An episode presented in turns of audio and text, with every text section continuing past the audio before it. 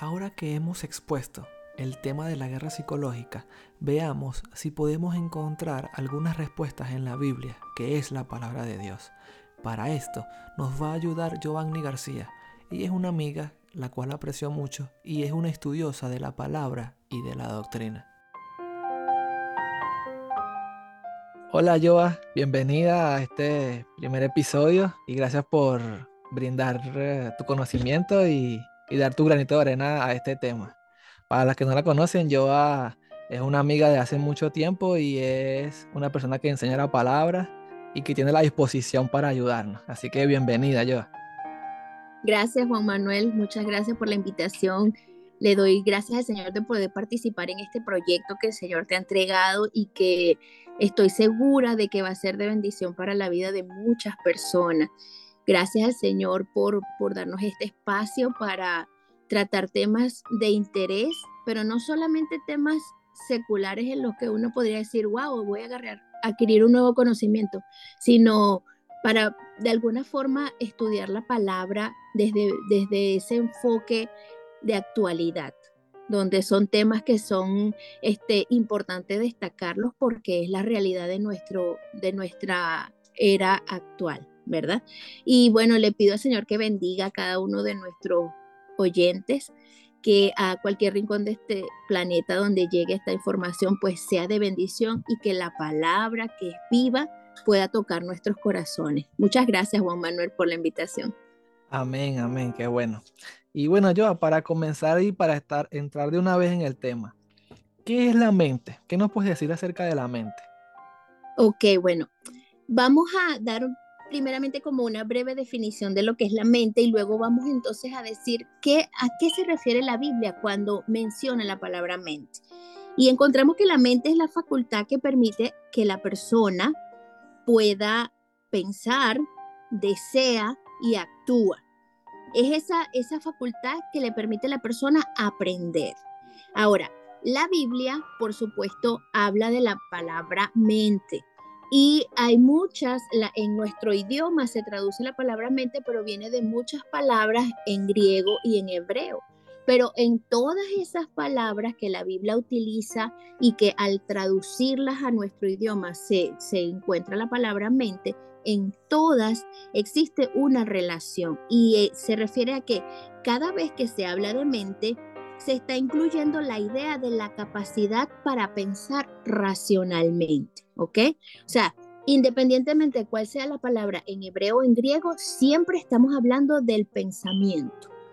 También este, se traduce en muchos momentos como la parte más profunda del ser humano, es decir, el yo. Es el centro de los sentimientos, los deseos e inclinación de las personas. Entonces, en resumen, la palabra mente está hablando de la voluntad del hombre, de su razonamiento, de la toma de decisiones. Eso lo define la Biblia como la mente. Bueno, eh, de mucha importancia, como podemos ver.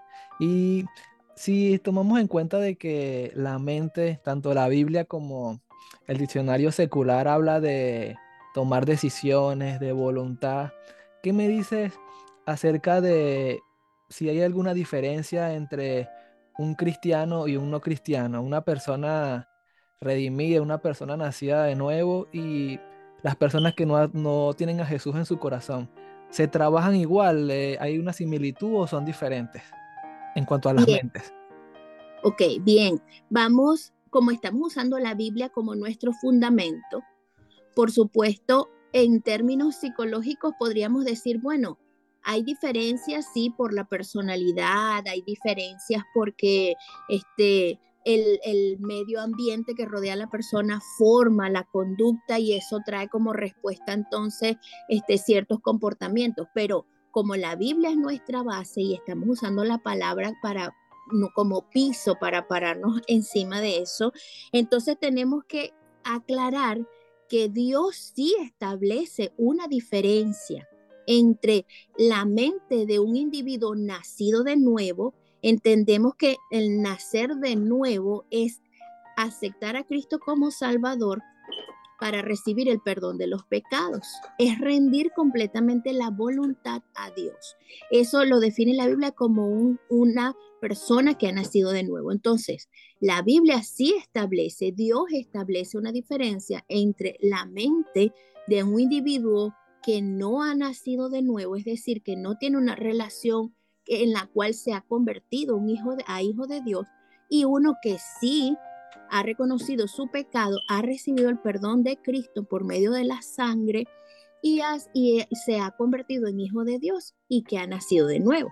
Entonces, sí hay una diferencia. Ahora, ¿cómo, cómo la Biblia define o cómo la Biblia marca ese límite entre, lo que es una mente renovada o una mente este, que, que, está bajo el control de Dios y una mente de un individuo que no ha nacido de nuevo? En primer lugar, me gustaría destacar Romanos capítulo 8, versículo 7, y es que la mente de un individuo que no ha nacido de nuevo, que no ha tenido un encuentro con Dios, es una mente hostil hacia Dios.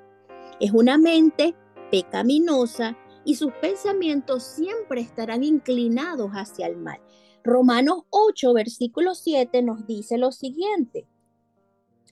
Por cuanto los designios de la carne son enemistad contra Dios, porque no se sujetan a la ley de Dios ni tampoco pueden. Una mente que no ha sido renovada por la sangre de Cristo y no ha, no ha rendido todo su control a Dios, es una mente que no puede entender los pensamientos de Dios, no puede entender la voluntad de Dios para su vida y por lo tanto se vuelve hostil a Dios, porque es una mente en la que, que está basada en el yo del ser humano y no hay ese, esa, esa inclinación a Dios, es una mente completamente hostil a Dios. Ahora, el individuo que ha tenido un nuevo nacimiento, la Biblia lo define como aquel que anhela lo que Dios quiere para él, el que mantiene una estrecha relación con Dios y que mantiene una comunión íntima espiritualmente hablando con Dios. Entonces, la diferencia realmente está marcada porque hay siempre en el hombre no nacido de nuevo está la hostilidad hacia lo que Dios quiere, pero en el, aquel que ha recibido el perdón de sus pecados es una mente que este, está inclinada a hacer siempre la voluntad de Dios. Wow, y Joa, y entonces, ¿cómo podemos ver la diferencia más marcada que yo puedo ver es que la persona que no ha nacido de nuevo tiene una mente completamente hostil hacia todas las cosas de Dios. Entonces, ¿cómo una persona que es hostil puede cambiar su mente, puede renovar su mente hacia una persona que sea, que sea abierta hacia las cosas de Dios? ¿Cómo puede ser esto logrado? Ok, bueno, en primer lugar, como el versículo que hablamos anteriormente, él dice, ninguna mente carnal, y la Biblia cuando habla de una mente carnal es una mente que justamente no ha sido renovada por Dios, todos sus pensamientos siempre van a inclinar, se van a inclinar hacia el pecado. Por eso es que el hombre no puede producir por sí mismo un cambio o una inclinación hacia las cosas de Dios si Dios es, no es quien produce en él esa transformación. Entonces, ¿Por qué es importante? Porque recordemos que el hombre en su naturaleza caída siempre se alejará de Dios, pero Dios desde el principio ha tenido un plan redentor donde quiere acercar al hombre hacia Él. Entonces, es importante que nosotros entendamos que Dios quiere establecer una relación con el hombre, pero esa relación tiene que, el, Dios ha dado todo, ha planteado todo el escenario y dio todo lo que Él, su, el, mayor regalo que fue la entrega de su único hijo para nuestro perdón. Entonces, Dios ha dado todos los recursos para que el hombre sea salvo y pueda tener una mente transformada. Depende del hombre que rinda su voluntad. Entonces, ¿es importante una mente renovada? Por supuesto que sí, porque este, el hombre en sí mismo nunca podrá satisfacer todas sus necesidades. Tiene que haber un, ente externo al hombre, fuera de sus limitaciones que pueda llenar ese vacío del hombre. Entonces, solamente eso se puede alcanzar a través de esa relación con Dios. Oh, interesante, muy interesante. Y bueno, como estuvimos hablando hace algunos minutos acerca de todas esas estrategias de manipulación coercitiva y de control mental a la cual estamos expuestos como sociedad. ¿Hay alguna posibilidad en la que una persona cristiana pueda ser víctima de este tipo de estrategias, de este tipo de armas de control mental?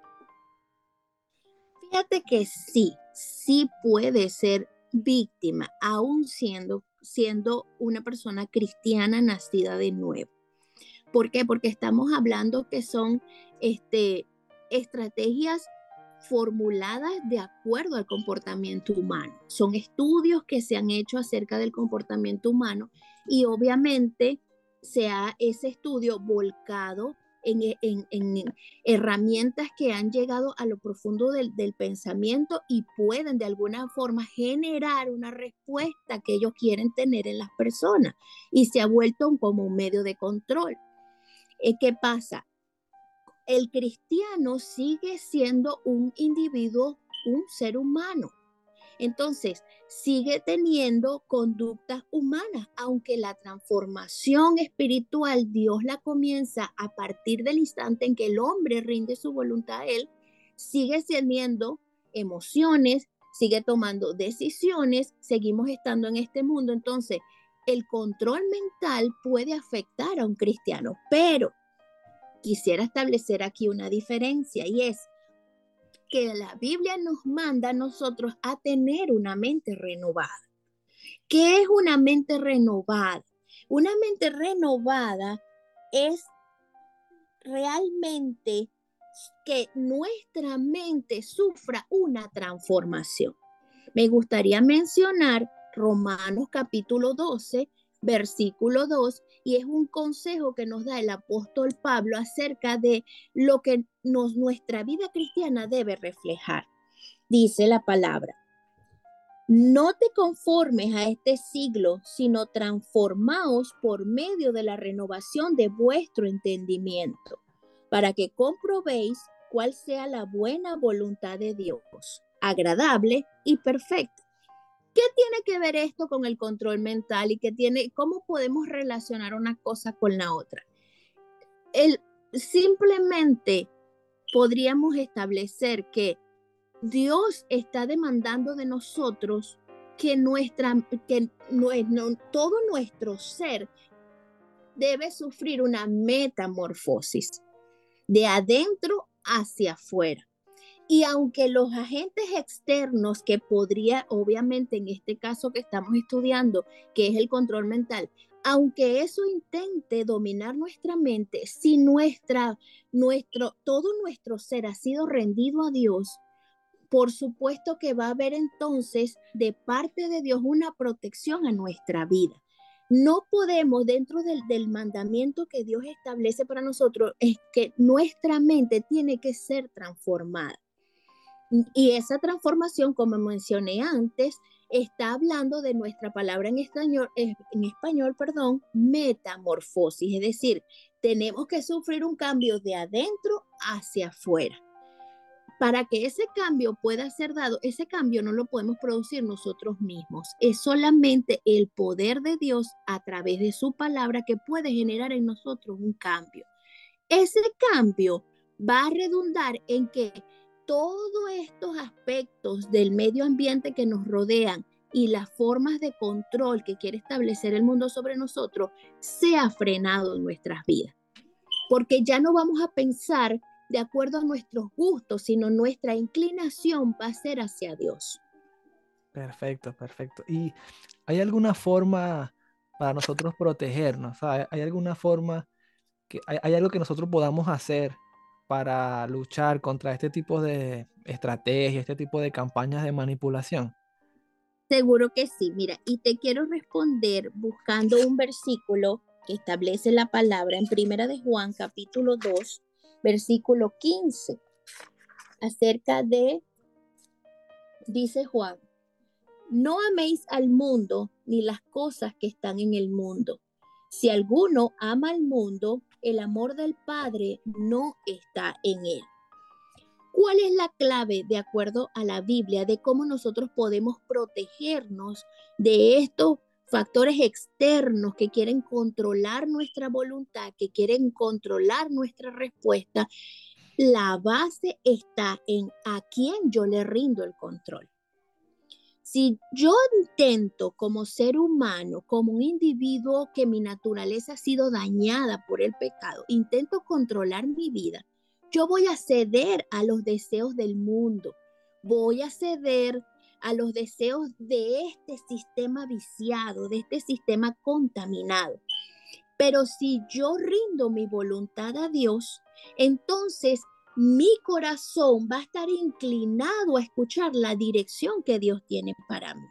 Es la única forma de yo protegerme, porque yo puedo decir, bueno, yo no voy a tomar esta decisión porque esta eh, decisión está siendo dirigida por agentes externos o yo me voy a inclinar más por esta posición, pero tarde o temprano voy a ser víctima de un control.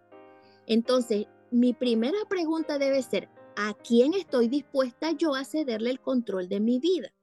Si yo intento seguir manteniendo el control por mí misma, tarde o temprano voy a fracasar. Pero cuando yo le doy el control de mi vida a Dios, entonces Dios, a través de su palabra, forma en mí una protección de lo que es el mundo. De lo que estamos hablando de mundo no es solamente geográficamente, estamos hablando de este sistema en el que vivimos, que es lo que la Biblia define como mundo. Otro de los puntos, en primer lugar, es rendir el control a Dios para yo protegerme, rendirlo, pero realmente tomando mis decisiones basadas en lo que Dios quiere de mí.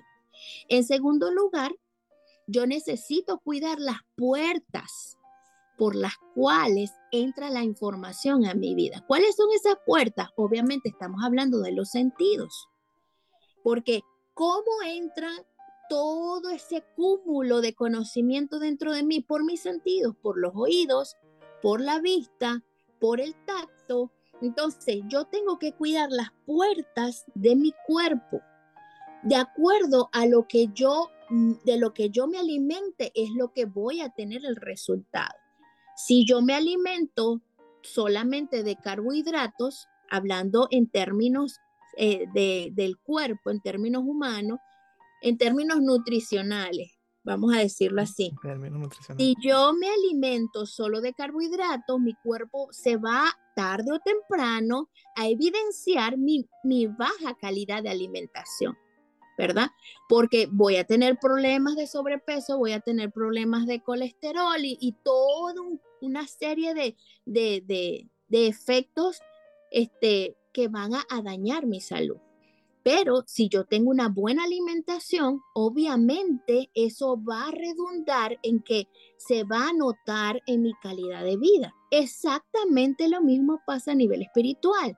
Si yo cuido lo que entra a mi corazón, a mi mente, yo voy a tener mayor salud espiritual.